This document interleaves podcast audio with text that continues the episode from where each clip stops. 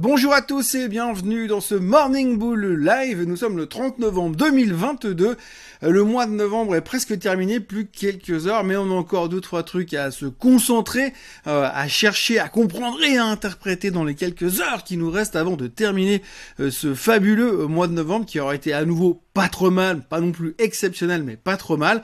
Mais par contre, alors effectivement, hier on a vécu une journée qui fait partie de ces journées qui n'ont pas servi à grand chose parce que finalement, peu importe ce qui a été dit, peu importe ce qui a été fait, peu importe ce qui a été annoncé, euh, le marché n'a strictement euh, pas fait grand chose. Et finalement, on se résume, euh, on résume la séance en se disant, eh bien, tout à l'heure, il y a Jérôme Powell qui va parler, donc forcément, ça va tout changer. Et puis si c'est pas Jérôme Powell qui fait que ça va tout changer, ce sera peut-être les Jolt. Ou alors si c'est pas les Jolt, eh ben, ce sera peut-être simplement les chiffres de vendredi prochain. Donc il n'y a pas de quoi s'exciter non plus. Mais en tout cas, ça faisait partie d'une de ces journées où on se disait mais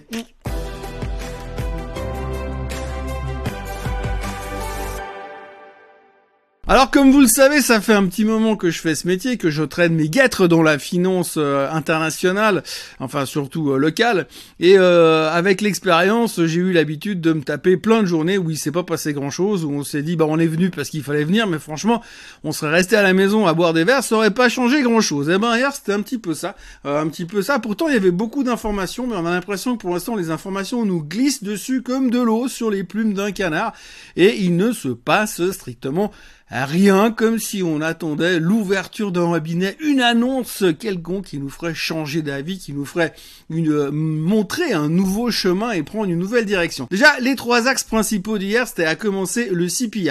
Hier, il y avait le CPI en Europe, vous le savez.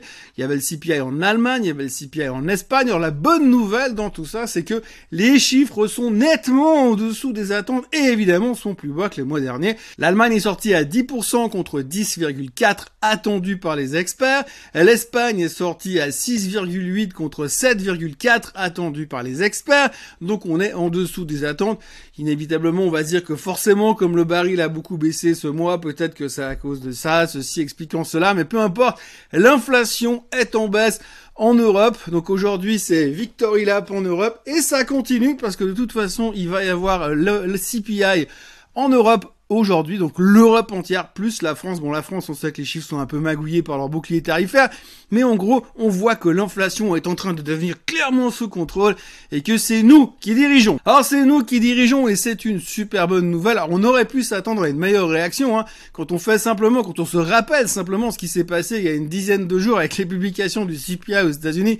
On a pris 10%. Là, on fait quasiment mieux en termes de ralentissement de l'inflation euh, en Europe, mais le marché s'en fout complètement. Oui, on va nous dire, on avait déjà anticipé parce que nous sommes les rois de l'anticipation. On savait, on savait que c'était déjà dans les prix, on savait que l'inflation serait plus faible ce mois, donc tout va bien, on est les meilleurs, on est des visionnaires, et donc hier, il ne se justifiait pas de faire quoi que ce soit par rapport aux chiffres de l'inflation. Deuxième sujet du jour, la Chine. Alors la Chine, c'est un tout petit peu une série Netflix, hein, sauf qu'il y a un épisode tous les jours, hein, donc euh, lundi, on était en phase de révolution, euh, mardi matin, on parlait euh, d'un stimulus économique pour cacher le fait qu'il y avait la révolution qui dure toujours, semble-t-il, qui commence à prendre toujours un peu plus d'ampleur. Ensuite, hier après-midi et dans la nuit, on avait des rumeurs qui circulaient comme quoi Monsieur Xi Jinping et son gentil gouvernement étaient en phase de modifier les règles de confinement et de rendre un petit peu de liberté aux Chinois. Forcément, on n'est pas super à l'aise avec la révolution qui se pointe. Et puis ce matin, on a le PMI en Chine. Alors le PMI, le Purchasing Manager Index en Chine, était à 48. Alors quand c'est en dessous des 50, c'est une contraction. Mais alors à 48, c'est une grosse contraction. C'est limite une courbature. Donc le PMI en Chine est en dessous des attentes, est en dessous des 50. On attendait 49, ça sera 48. Le mois dernier, on était à 49.2. C'est sorti à 48, donc c'est pas une bonne nouvelle. Mais alors, aussi fou que ça puisse paraître, tout le monde s'en fout et les marchés asiatiques ne font strictement rien ce matin. Finalement, le troisième sujet du moment, on peut se demander à quel moment et qu'est-ce qu'on attend réellement de ce marché? Eh bien, on attend des indications, on attend des choses un petit peu plus claires. C'est vrai que ces derniers temps, on a vu que les effets euh, de la Fed et des banques centrales ont commencé à ralentir l'inflation, c'est une bonne chose, mais on s'inquiète de la probabilité de voir arriver une récession.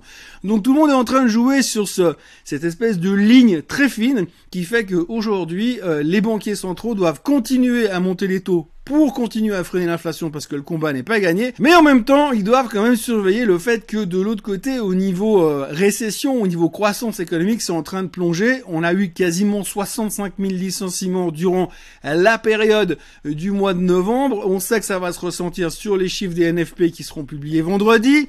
Donc on se pose beaucoup de questions par rapport à ça. Inflation qui ralentit, c'est bien, mais récession qui arrive, c'est moins bien. Donc du coup, on observe très attentivement nos amis les banquiers centraux. Hein. Depuis le début de la semaine, on a un nouveau super-héros qui est présent, monsieur euh, Super Rockish, hein, monsieur Bollard, qui vient régulièrement répéter qu'on va tous mourir et que la Fed va continuer à monter les taux. Bon, pour le chapitre tous mourir, c'est pas vrai. Mais en tout cas, pour monter les taux, lui, il pense qu'il faut continuer à monter les taux, mais surtout, il faut continuer à garder les taux élevés. Et même si on arrive à 5 et on décide de ne plus monter les taux, il faudra les garder élevés pendant un an. Et c'est pas vraiment ce que nous, les investisseurs en action, on attend. On aimerait plutôt aller voir les taux très hauts, ralentir l'inflation, rebaisser très bas pour empêcher la récession d'arriver. C'est ce qu'on espère, mais c'est pas vraiment ce que Monsieur Bollard nous raconte. Donc, le dernier espoir que l'on met dans la fête, c'est de voir Monsieur Powell aujourd'hui arriver avec euh, son costume bleu marine, sa cape rouge et son slip par-dessus le costume pour nous annoncer qu'il va nous changer la vie, peut-être avec une nouvelle politique. Il faut pas non plus trop compter là-dessus, mais on a quand même l'impression que l'espèce de journée de pause qu'on a pris hier, c'était pour voir ce que Monsieur Powell avait vraiment à nous raconter. Pour voir s'il allait nous donner un petit peu de grain à moudre en attendant les chiffres de vendredi. Et puis alors après, autant vous dire qu'on va commencer à parler très sérieusement de ce qui va se passer dans une quinzaine de jours avec la réunion du FOMC meeting prévue pour le 13 et le 14 décembre, avec en plus le 13 décembre les chiffres du CPI américain. Donc voilà, aujourd'hui, on résume notre journée en attendant impatiemment ce que monsieur Powell va pouvoir dire aujourd'hui. Et puis autrement, franchement, quand on regarde les nouvelles du jour, il ne se passe pas grand chose. On commente la Chine timidement, on commente euh, les chiffres de l'inflation timidement. On parle un peu du baril parce que le baril est remonté un petit peu hier. Hein. On a frisé à un moment donné les 80 dollars sur le WTI. Ce qu'il faut savoir, c'est comme je vous le disais hier, je crois, il y avait déjà des rumeurs comme quoi le PEP pourrait fermer les robinets pour compenser un petit peu le manque de demande du côté de la Chine. Et donc du coup, c'est ce qui excite les investisseurs à mort. Rien n'a été confirmé. De nouveau, c'est un peu à la mode d'un article du Wall Street Journal. On s'autorise à penser dans les milieux autorisés, une source proche du dossier qui veut pas parler ni donner son nom. Mais bref, il y a des rumeurs qui circulent et donc le marché a rebondi là-dessus, le pétrole a rebondi là-dessus, mais franchement, on en parle très peu et là on est un petit peu en pause, comme si on attendait que euh, Monsieur Powell nous donne les indications et la marche à suivre pour les prochains jours et euh, Ensuite, on attendra effectivement les informations très claires et très précises des chiffres de l'emploi. Alors, les chiffres de l'emploi, on peut déjà en parler un petit peu. On attend 200 000 créations d'emplois vendredi après-midi. On avait 261 000 créations d'emplois le mois dernier. On a eu 65, 65 000 licenciements grosso modo dans la tech aux États-Unis depuis le début du mois. Donc voilà, on attend 200 000 créations. Le calcul est un petit peu basique, on dirait, mais on verra ce que ça va donner et surtout les interprétations qu'on en fera vendredi. Euh, pour l'instant, les choses sont méga, méga calmes parce que les futurs ne font strictement rien ce matin. Malgré euh, les annonces du PMI, malgré les annonces de soutien économique de la Chine, malgré les rumeurs d'allègement des restrictions Covid en Chine, tout le monde s'en fout et tout le monde attend. Donc on est assis sur un banc, euh, dans le froid, il fait très froid, il neige, on attend un bus qui viendra peut-être, mais pour l'instant on ne fait que attendre et on ne fait pas grand chose d'autre pour le moment. Voilà, donc il y a des jours comme ça où quand il y a si peu à dire, il vaut mieux euh, fermer sa gueule, donc c'est ce que je vais faire aujourd'hui.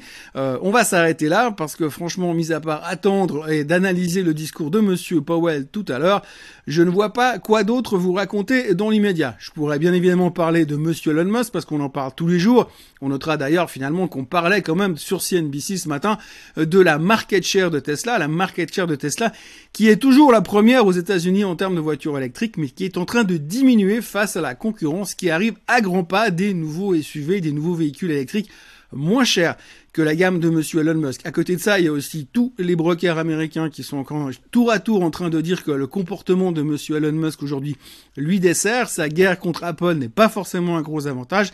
Bref, c'est pas vraiment la bonne tendance. Et non, je ne dis pas ça pour dire du mal d'Elon Musk, contrairement à ce qu'on me reproche de faire de temps en temps. C'est simplement ce qu'on voit un peu dans les journaux. Donc en gros, pour l'instant, on attend. on attend et puis on va attendre encore un tout petit peu. Voilà, moi d'ici là, je vous souhaite une excellente journée. N'oubliez pas de vous abonner à la chaîne Suisse Côte en français. Euh, n'oubliez pas de revenir demain pour une nouvelle vidéo. N'oubliez pas de liker cette vidéo et puis bah comme d'habitude, je vous dis euh, à demain. Bye bye.